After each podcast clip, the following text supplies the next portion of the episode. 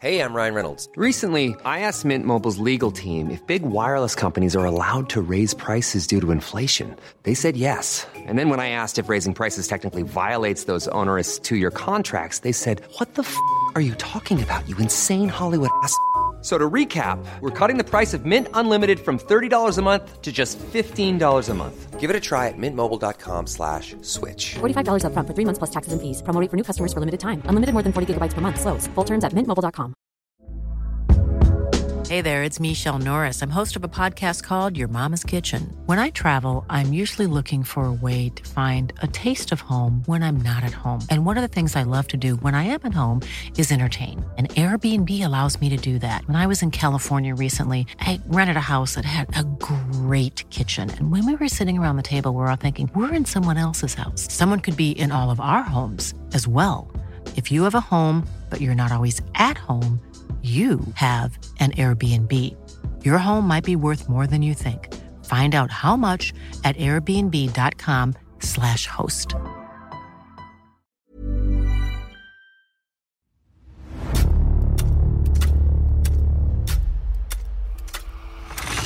La nota roja en la prensa. Acontecimientos que conmocionaron a la sociedad. Esto es Archivos secretos de la policía.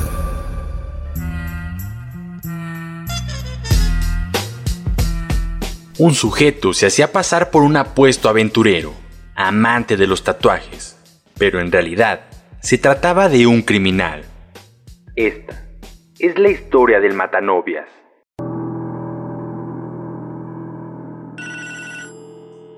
Hay una llamada que todo padre desearía no recibir nunca y cuando la mamá de Campira la recibió, fue como una puñalada al corazón. Ese día una parte de su mundo terminó, y también para los pequeños hijos de Campira y para toda su familia. No se saben las causas ni qué motivó a Jorge Martínez Cortés a terminar con la vida de Campira Lisandra Camorlinga, a quien había conocido a través de las redes sociales. Muy pocos sabían al respecto sus familiares de Campira, pues su mamá vivía en Acapulco y ella en la Ciudad de México, en la colonia Santo Domingo en Coyoacán, junto con uno de sus hermanos. Poco antes de que la muerte sorprendiera a la familia Camorlinga al llevarse a Campira, ella había compartido una foto a través de Facebook, donde a manera de declaración hacía pública su relación con quien se hacía llamar Joy Drago en esa red social.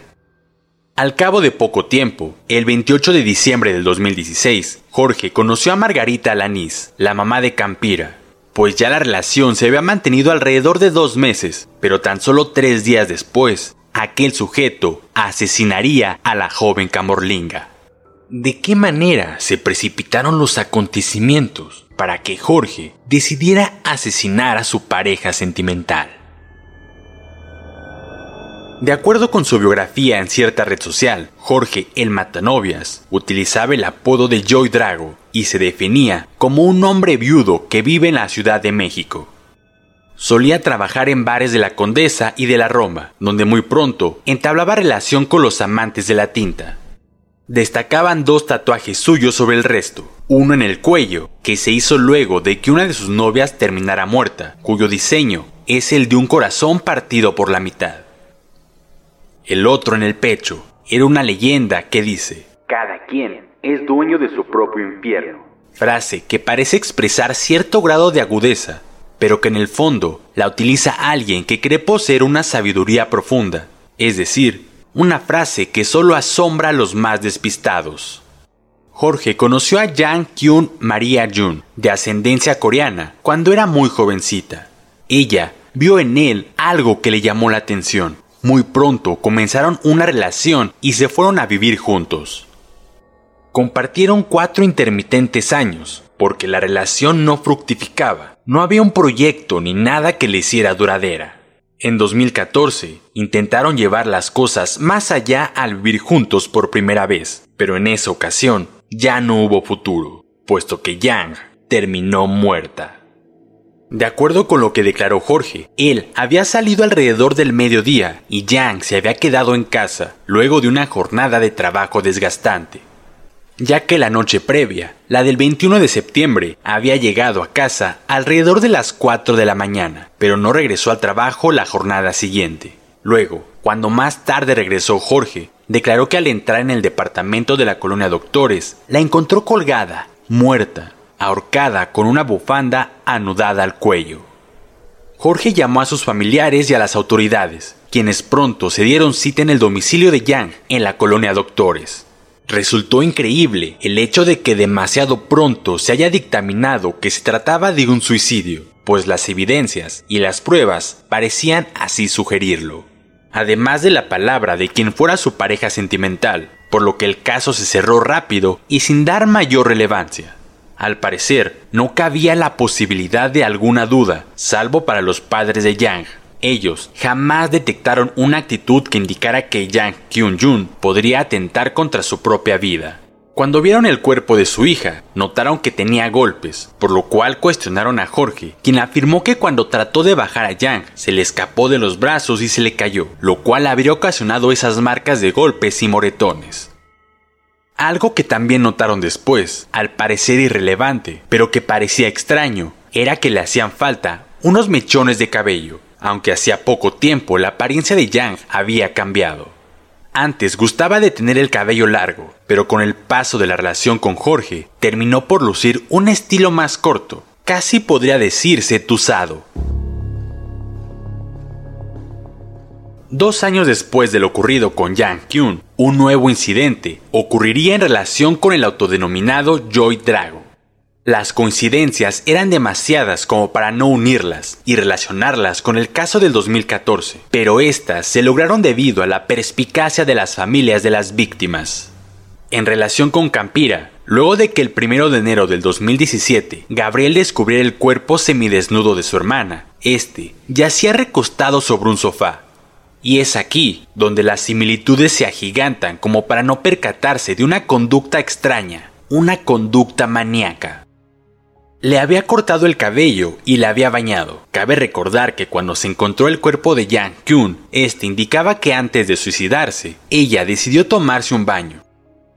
Y por otra parte, el homicida se había llevado todas sus cosas para no dejar evidencia de que él había estado allí. Además, había formateado el disco duro de la computadora de Campira.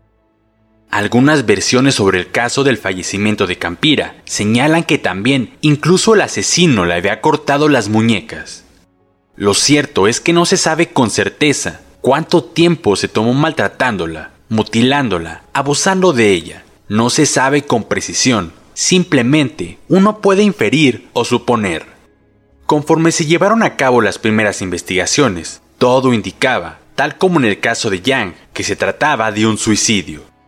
No obstante, los familiares de Campira exigieron una investigación rigurosa, por lo cual, luego de practicarle la necropsia, se descubrió que la muerte había sido a causa de asfixia por estrangulamiento y no un suicidio, como se quiso hacer creer. De la cámara de vigilancia de un vecino se pudo extraer el periodo de tiempo en el cual Campira murió. De esta grabación, lo que se descubrió no fue más que la certeza de que su pareja sentimental había sido el único que la había visitado en ese lapso y el último en salir.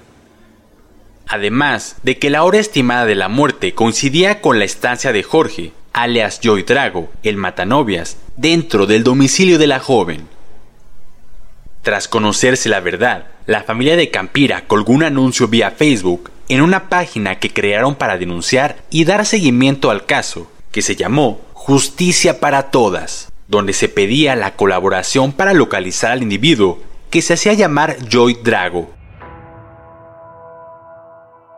Tan pronto como se difundió el caso, otras mujeres, víctimas del mismo sujeto, pero que lograron sobrevivir, aportaron datos relevantes para perfilar la conducta de quien había asesinado a Campira y muy probablemente a Yang Kyung. Se creía, y aún incluso ahora cabría la sospecha, que acabó con otras mujeres, o cuando menos las violentó.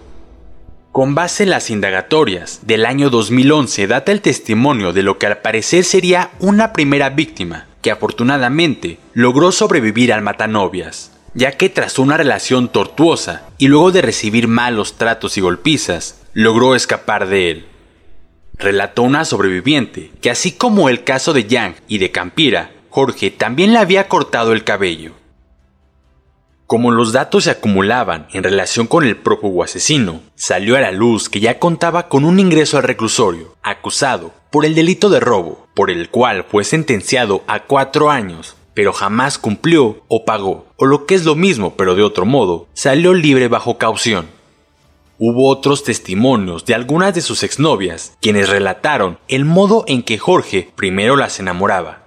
Luego, pasaba a un juego mental que poco a poco mermaba la autoestima de sus parejas, al grado de sentirse agobiadas y menos que amar, parecían estar deprimidas. Suele decirse que este tipo de sujetos tienen un alto grado de intelecto y que por eso, para ellos resulta más un juego en el que obtienen cierto placer con el sufrimiento y finalmente Luego de asesinar a sus víctimas, guardan objetos o partes de ellas como trofeos que representan sus conquistas. El 25 de octubre del 2017, se dio a conocer la captura del llamado Matanovias, quien se encontraba prófugo y se había establecido, por decirlo de algún modo, en Guatemala, en la ciudad de Livingston, donde vivía bajo un puente como si fuera un indigente. Cabe recordar que el asesinato por el cual era buscado, el de Campira, data del 31 de diciembre del 2016 y la ficha roja que se emitió para buscarlo en las naciones asociadas al Interpol fue fechada el 10 de marzo. Para el jueves 26 de octubre del 2017, Jorge ya había sido puesto a disposición de un juez de control en el reclusorio Oriente, en la Ciudad de México, en cumplimiento de una orden de aprehensión. Durante el traslado, una reportera logró hacerle un par de preguntas, las cuales evadió al afirmar con un seco y rotundo no sé. Es decir, no sabía por qué se le acusaba, no sabía nada de ninguna muerte. La duda sobre haberse convertido en prófugo de la justicia por no saber nada realmente lo ponía en un aprieto mayúsculo. Al afirmar su desconocimiento, afirmaba de algún modo que sabía de qué se le acusaba, como cuando uno escucha el viejo dicho, el que calla, otorga. Puedes escuchar este y otros podcasts OM en Apple Podcast, Spotify, Google Podcast, Acast, Deezer, Amazon Music y seguir la conversación en la cuenta de Twitter arroba podcastom o al correo podcast. Esta es una producción de la prensa y el Sol de San Luis para Organización Editorial Mexicana.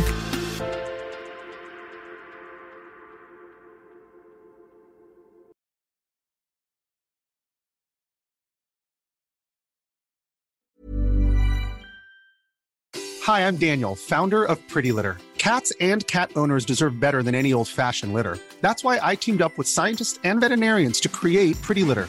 Its innovative crystal formula has superior odor control and weighs up to 80% less than clay litter. Pretty Litter even monitors health by changing colors to help detect early signs of potential illness. It's the world's smartest kitty litter. Go to prettylitter.com and use code ACAST for 20% off your first order and a free cat toy. Terms and conditions apply. See site for details. Planning for your next trip? Elevate your travel style with Quince. Quince has all the jet setting essentials you'll want for your next getaway, like European linen, premium luggage options, buttery soft Italian leather bags, and so much more. And is all priced at 50 to 80% less than similar brands. Plus, Quince only works with factories that use safe and ethical manufacturing practices.